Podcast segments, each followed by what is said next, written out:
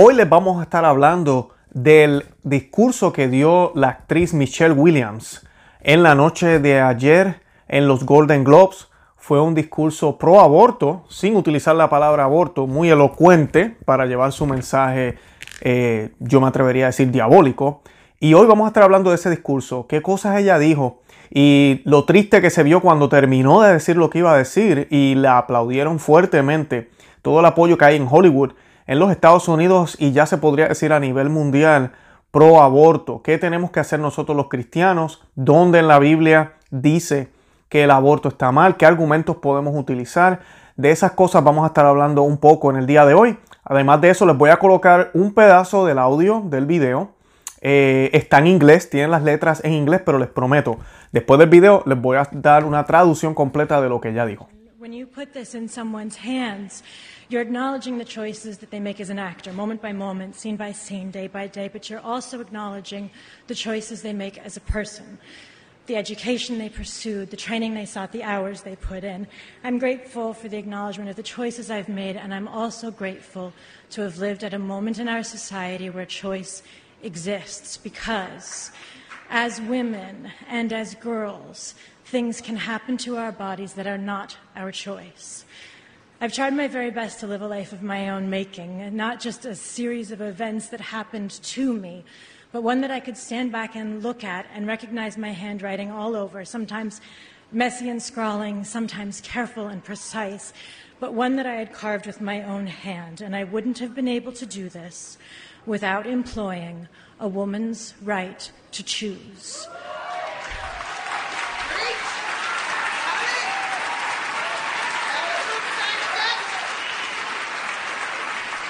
To choose when to have my children and with whom, when I felt supported and able to balance our lives, knowing, as all mothers know, that the scales must and will tip towards our children. Now, I know my choices might look different than yours, but thank God, or whomever you pray to, that we live in a country founded on the principle that I am free to live by my faith and you are free to live by yours. So, women 18 to 118, when it is time to vote, please do so in your own self interest. It's what men have been doing for years.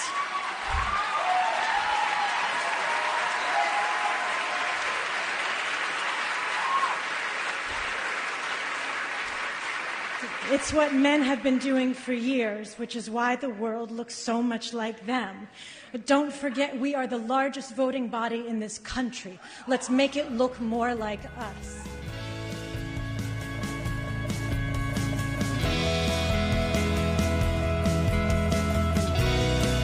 Bienvenidos a Conoce, Ama, Vive tu Fe. Este es el programa donde compartimos el Evangelio y profundizamos en las bellezas y riquezas de nuestra fe católica. Les habla su amigo y hermano Luis Román y quisiera recordarles que no podemos amar lo que no conocemos y que solo vivimos lo que amamos.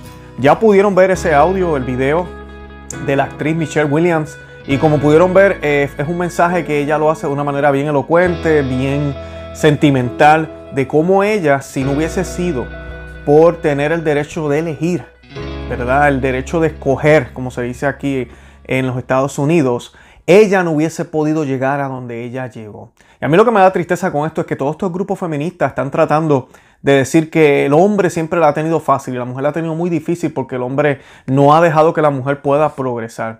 Y esto que hace esta señora hablando de esta forma y diciendo que si no hubiese matado un bebé o no sé cuántos, no hubiese llegado al éxito. Al contrario, no demuestra la fuerza de la mujer, demuestra la debilidad. O sea que usted tiene que matar un bebé. Si usted queda embarazada, usted tiene que escoger matar a ese bebé para poder ser exitosa. O sea, tenemos, tiene que ser eso. Usted no es lo suficientemente fuerte como para poder manejar la situación. Eh, eso es lo que se demuestra ahí, es triste, y pero eso es lo que se está celebrando. Y vamos a ir palabra por palabra a lo que ella pues habló en el discurso. Y ella dijo eh, lo siguiente, esto es traducido, así que me disculpan si me enredo un poquito, aunque no creo que me vaya a enredar tanto, pero pues es traducido. Y dice, cuando pones en esto, está hablando del premio, en manos de alguien, estás reconociendo las elecciones que hacen como actor, momento por momento, escena por escena, día a día. Pero también estás reconociendo las elecciones o las decisiones que hacen como persona. la educación que siguieron, la capacitación que buscaron, las horas que dedicaron. Estoy agradecida por el reconocimiento de las decisiones que he hecho. Y también estoy agradecida de haber vivido un, momento en nuestra sociedad donde las opciones existen. Porque como mujeres y como chicas pueden pasarnos cosas a nuestros cuerpos que no son nuestra elección. Voy a pausar ahí. Eh, cosas que no son nuestra elección. Yo diría cáncer es, una cosa que no es nuestra elección. Eh, tal vez un catarro eh, no es una elección, ¿verdad? Te dio catarro. Pero un niño no es tu elección. No entendí. Yo estoy perdido. No entendí. ¿Cómo que un niño que, ¿verdad? Quedaste embarazada no fue tu elección? ¿O acaso eso no es consecuencia de haber tenido relaciones sexuales? No es que por medio de eso, al tener intimidad con un hombre, es que es posible que usted caiga embarazada. Eso es lo que yo me debería preguntar. O sea que aquí sí son, hay elecciones. Usted tiene todo el poder de elegir de no tener relaciones íntimas con un hombre si su carrera es primero. Usted tiene toda la eh, libertad de elegir su carrera primero que tener una relación eh, amorosa. Primero que casarse y tener relaciones eh, sexuales. Así de sencillo. ¿Verdad? Tener intimidad que es para el matrimonio. Pero hoy en día, ¿verdad? Este mundo promiscuo. Hoy en día es como si fuera a comer. Me acuesto con ella, tengo hambre. Y mañana pues me acuesto con aquella otra. Y hoy no me acuesto con nadie y así sigo. Lamentablemente así se vive hoy en día.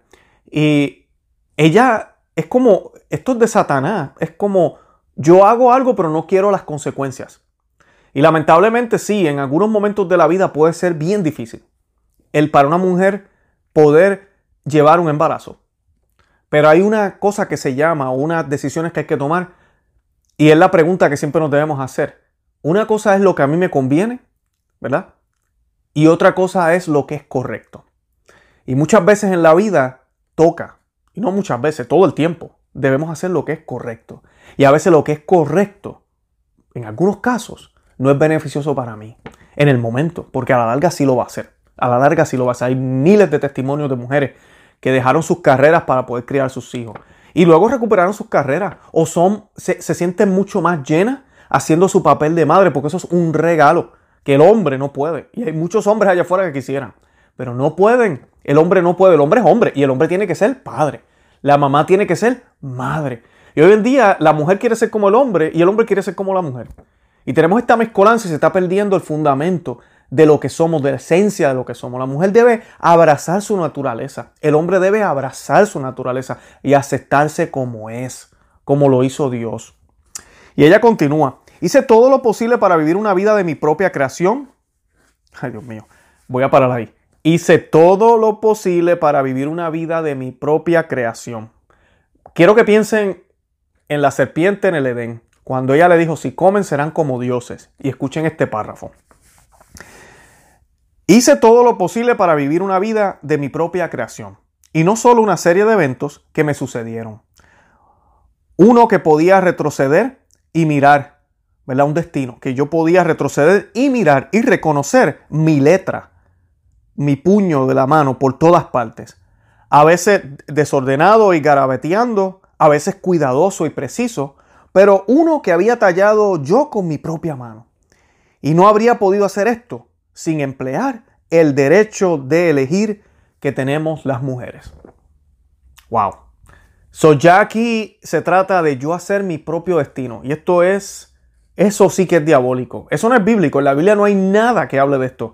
Y tenemos que tener cuidado y educar a nuestros jóvenes porque hoy en día ese lenguaje es el lenguaje que se utiliza en las películas, se utiliza en los trabajos, se utiliza en muchos eh, adiestramientos donde se te habla de que tú eres el autor de tu destino, tú eres el alquimista de tu destino, tú eres quien puedes crear tu vida, tú tienes el timón, nadie más tiene el timón, tú decides.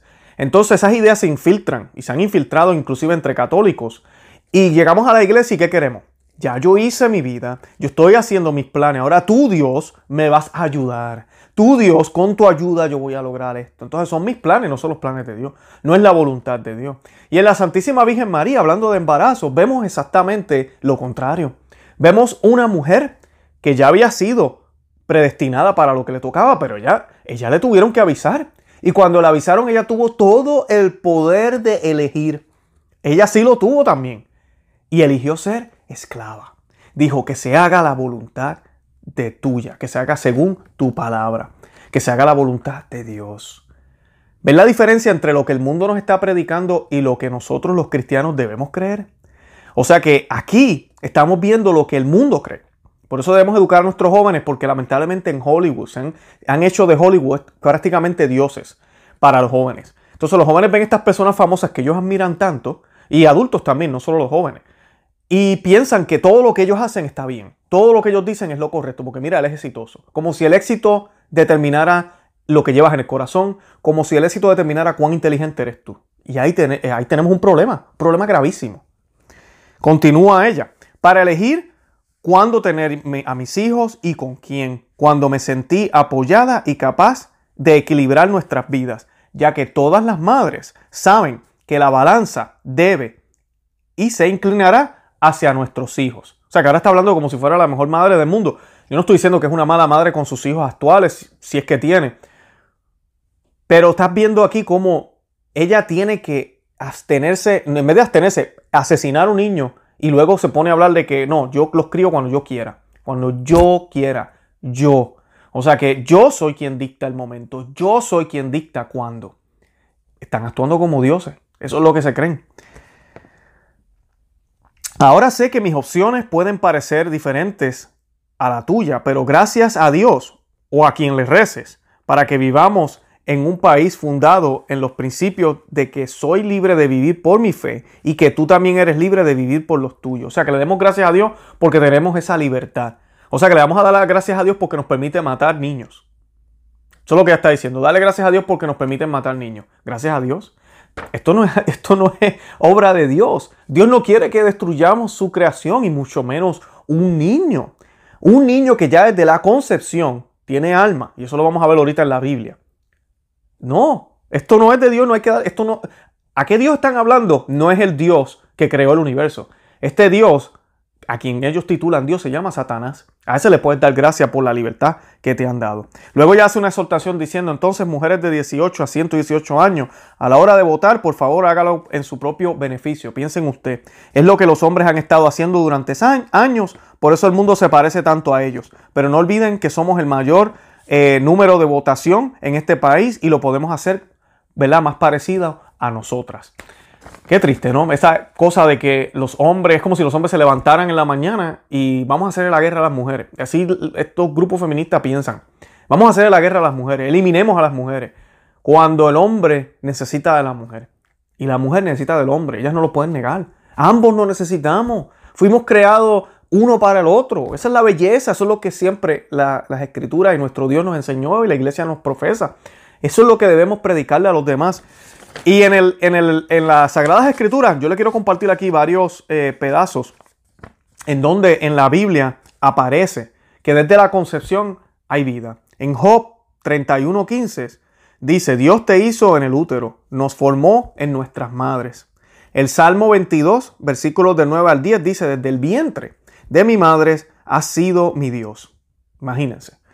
Salmo 139, 13 al 16. Me uniste en el vientre de mi madre, tus ojos vieron mi cuerpo sin forma. Isaías 44, 2 y Isaías 49, 5 dice, el Señor te formó en el vientre. Isaías 46, 3, 4, te he mantenido desde que fuiste concebido. O sea que están viendo cómo la escritura ya nos está diciendo desde la concesión, ya tú existes. No son meros organismos, no es una mezcla de líquidos que nos deshacemos de eso, tranquilo que el aborto no es nada malo, no. Es esto, mucho más. Jeremías 1.4.5, antes de que naciera te puse aparte. Lucas 1.41, el bebé durmió en su vientre.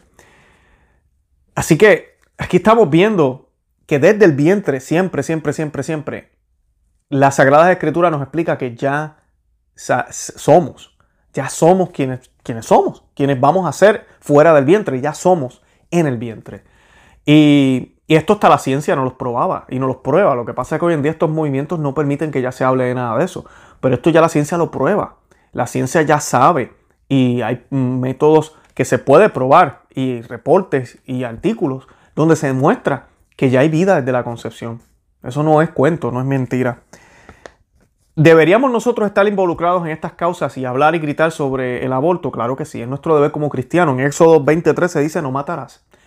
no debemos matar. Esto hay que decirle a la gente, hey, eso es matar.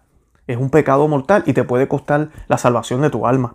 Salmo 82, 3 al 4 dice, defiende a los débiles sin padre. Debemos defender a estas criaturas. Y pro, ah, Proverbios 24, 11 al 12 rescata a los que se llevan a la muerte. Rescata a esos que son víctimas de la muerte así, del asesinato. Ese es nuestro deber. Nuestro deber como cristianos, como católicos. Y el aborto también está condenado en las Sagradas Escrituras. Y hay tres pasajes que son importantísimos. Gálatas 5.20, Apocalipsis 9.21 y Apocalipsis 21.8. Esos tres pasajes condenan la brujería. Esa es la palabra que usualmente sale en las traducciones. Sin embargo, la palabra griega utilizada es farmakeia. Y aquí están viendo en la pantalla, les voy a colocar cómo se escribe, farmakein o farmakeion. Una palabra del griego que denota anticonceptivos, abortivos, farmacéuticos, dañinos. ¿Y por qué yo les menciono esto? Porque ya desde la época de las escrituras existían este tipo de hechicería, de magia, que era, le llamaban esa palabra, ahorita vamos a ver las traducciones, pero esa palabra lo que significa es eso, son, eh, y les decían hechicería porque eran mezclas de sustancias, de hierba, de cosas, pues para perder el niño, para sentirse mejor, y tal vez algunas eran sí medicinales, pero muchas eran para esto. Y vamos a ver ahorita el texto para que vean que sí, San Pablo se refiere a esto, al aborto. El, griego se escribe de esa forma, como lo ven ahí. Cuando yo lo coloco al español, significa farmacia. Ese es del texto de Gálatas 5:20. Y para que tengan una idea del ejercicio que yo hice, yo busqué el texto en la Biblia en español. Yo utilizo mucho la Biblia de Navarra, me gusta la Biblia de Jerusalén. Y el texto lo busco y busco la palabra como está en español. Luego voy a la Vulgata. En la Vulgata, ok, la palabra dice beneficia beneficia, es la palabra que está ahí, en ese lugar donde dice hechicería o brujería, beneficia, ¿ok? Y cuando uno pone esa palabra, ¿ok? En el latín, ¿ok? Como lo van a ver aquí ahora, beneficis o beneficia, traduce a productos farmacéuticos al español. Así es que se traduce del latín, ¿ok? ¿Y por qué les menciono el latín? Porque cuando eh, San Jerónimo tradujo la Biblia del griego, ¿ok? Al latín, él la tradujo tomando en cuenta a qué se refería el autor. Y ya vimos ahorita el griego, ¿verdad? Que es eh, farmaqueia, que suena muy bien al español, ¿verdad? Se parece muchísimo a farmacia, ¿ok? Y pues ya del latín al español también va a ese, a ese término, producto farmacéutico. Y en el texto, ¿verdad? Si leemos los tres textos, por ejemplo, Gálatas 5 al 20, nos dice, habla de todos los problemas que hay con los pecados graves que nos alejan de Dios, que es idolatría, hechicería, odio, discordia, celo, ira, rencillas, divisiones y, disensiones. En ese texto de por sí, la palabra es beneficia, ¿ok? Y también se refiere a esto. En el otro texto que les quería compartir, Apocalipsis 9:21, ya la palabra en latín es beneficis, con, los dos, con las dos i, que ya significa productos farmacéuticos. Y esta me pareció bien chocante porque dice Apocalipsis 21, no se convirtieron de sus asesinos, ni de sus hechicerías, ni de sus fornicaciones, ni de sus rapiñas. Y si se fijan, dice asesinatos y dice fornicaciones. Asesinatos, fornicaciones. Asesinar, ¿verdad? Es matar. Y fornicar, ¿qué es? Lujuria. Esto que está pasando hoy en día. Yo me acuesto con quien yo quiera, uy, tengo un bebé en el vientre, pues me deshago de él hago hechicería, brujería farmacéutica, ¿ok? Que es la palabra que dice en latín el vulgata, beneficis, ¿ok? So, la Biblia también condena el aborto y, es obvio, no tenemos que ir a todo este eh, ejercicio de las palabras, pero quise mostrarles este ejercicio para que vieran que sí, que está condenado claramente cualquier tipo de hechicería que atente contra la vida. Y se la llamaba hechicería en aquel tiempo porque la ciencia no se, no así como existe hoy en día con la farmacia. Pero no tenemos algo parecido hoy, no tenemos la pastilla abortiva, no tenemos la de las 24 horas que la mujer se la toma si cree que está embarazada y ya, problema resuelto. Así que definitivamente tenemos que despertar, tenemos que hablar. Y el aborto no es permitido, no lo podemos permitir. Y tenemos que saber que no está bien. Y que esto realmente es triste porque siempre lo tratan de disfrazar como el derecho de elección. Y estos candidatos políticos, se los digo desde ahora, muchos países ahora en el año 2020 van a haber elecciones, aquí en los Estados Unidos también. Y tenemos que tener cuidado porque el aborto es algo grave, es algo grande. No tan solo, ¿verdad? No tan solo, esto es lo peor, estamos asesinando niños, pero el hecho de que promueve la promiscuidad, promueve la lujuria, promueve otros pecados graves, ¿ok? Además de eso, es sangre de niños inocentes que están muriendo. Esos niños que se están sacrificando en esas clínicas de aborto. Y Satanás, mira, se, se, se, ahoga en esa sangre de felicidad. Es triste lo que está pasando. Es, a nivel espiritual esto es grave. Además de eso, muchas personas tienen la mala concepción, ah, pero esos niños van al cielo. No, esos niños no van al cielo. Ahí es donde está el problema, ahí es donde Satanás se ríe. Ellos no van al cielo. Tampoco van al infierno porque no tienen pecado. No me tomen a mal. No van ni al infierno ni van al purgatorio tampoco, porque ellos no tienen pecado. Pero ellos no están bautizados y no están muriendo en, el lugar de Cristo como le pasó a los santos inocentes. Entonces, ¿qué pasa con estas almas? Tenemos una disyuntiva aquí, no podemos contradecir a Cristo. Cristo dijo que para poder entrar al reino de los cielos teníamos que nacer del agua, ¿verdad? Lo dijo muy claro. entonces, lo que la iglesia siempre nos enseñó para reconciliar esto es que debe haber un lugar. La iglesia utilizó la palabra limbo, hoy en día pues nos hemos distanciado de esa palabra, pero se sabe que hay un lugar y en su misericordia esas almas esperan esperan. Místicos y personas han dicho que la Santísima Virgen visita a estos niños abortados, los ve, eh, los educan, los ángeles los van educando y los van ayudando a crecer como almas para que puedan estar listas para cuando llegue el, juicio final puedan entonces entrar al reino de los cielos. O sea que no es que estén mal y ellas no sufren, ellas están como en un paraíso, pero es un paraíso como terrenal. Eso es lo que Santo Tomás de Aquino predicaba y lo que la iglesia nos enseñaba siempre. Y eso es bien importante tenerlo claro. ¿Por qué?